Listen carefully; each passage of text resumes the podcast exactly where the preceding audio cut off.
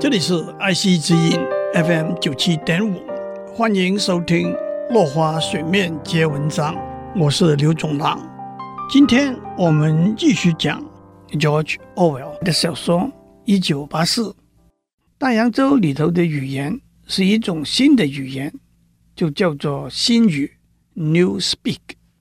站在学术的观点来看，语言是一个表达思想的工具，丰富的语言才能够把思想理念精准地表达出来。同时，语言也影响思想的发展。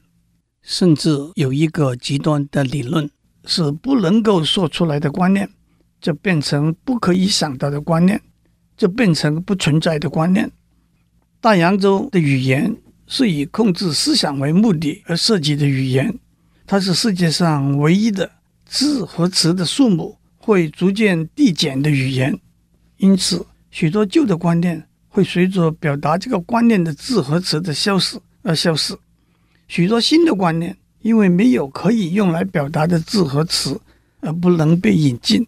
例如，在语言里头没有“自由”和“反抗”这两个词，那么“自由”和“反抗”这两个观念就不会再存在了。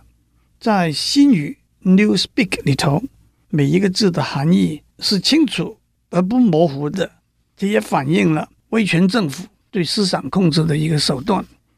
当一个语言逐渐萎缩的时候，许多固有的文化传统和遗产就逐渐萎缩消失了。在一九八四这本小说里头就提及，到了二零五零年，莎士比亚、拜伦等等的作品。都会改成新语的版本了。不但原来的声韵和结构会改变，它们的含义也会改变，甚至会变成和原文相反。在我们生活在的世界里头，语言是活的，是不断随着时间而改变的。但是我们希望语言要朝着变得更丰富、更活泼的方向走。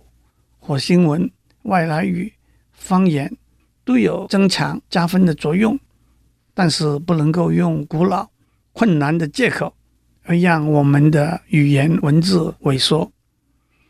在大洋洲里头，有一个重要的思考方式，叫做矛盾思想或者双重思想 （double think）。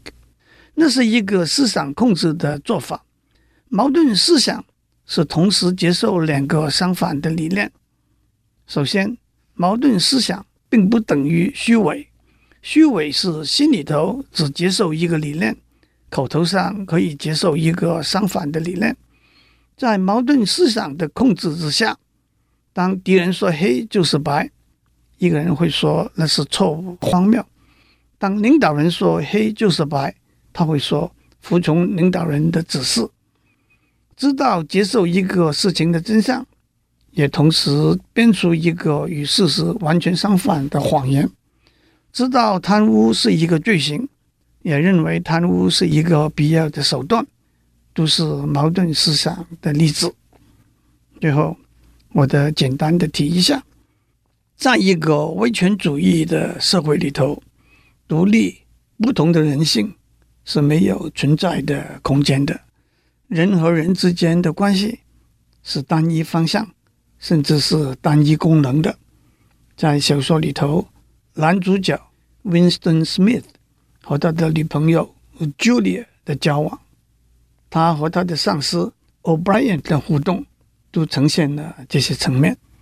因为最终还是老大哥在做全面的监管控制。后知是今，亦犹今之是昔。细读五六十年以前的老书。还是有晃在眼前的感觉。今天的时间到了，我们下次再见。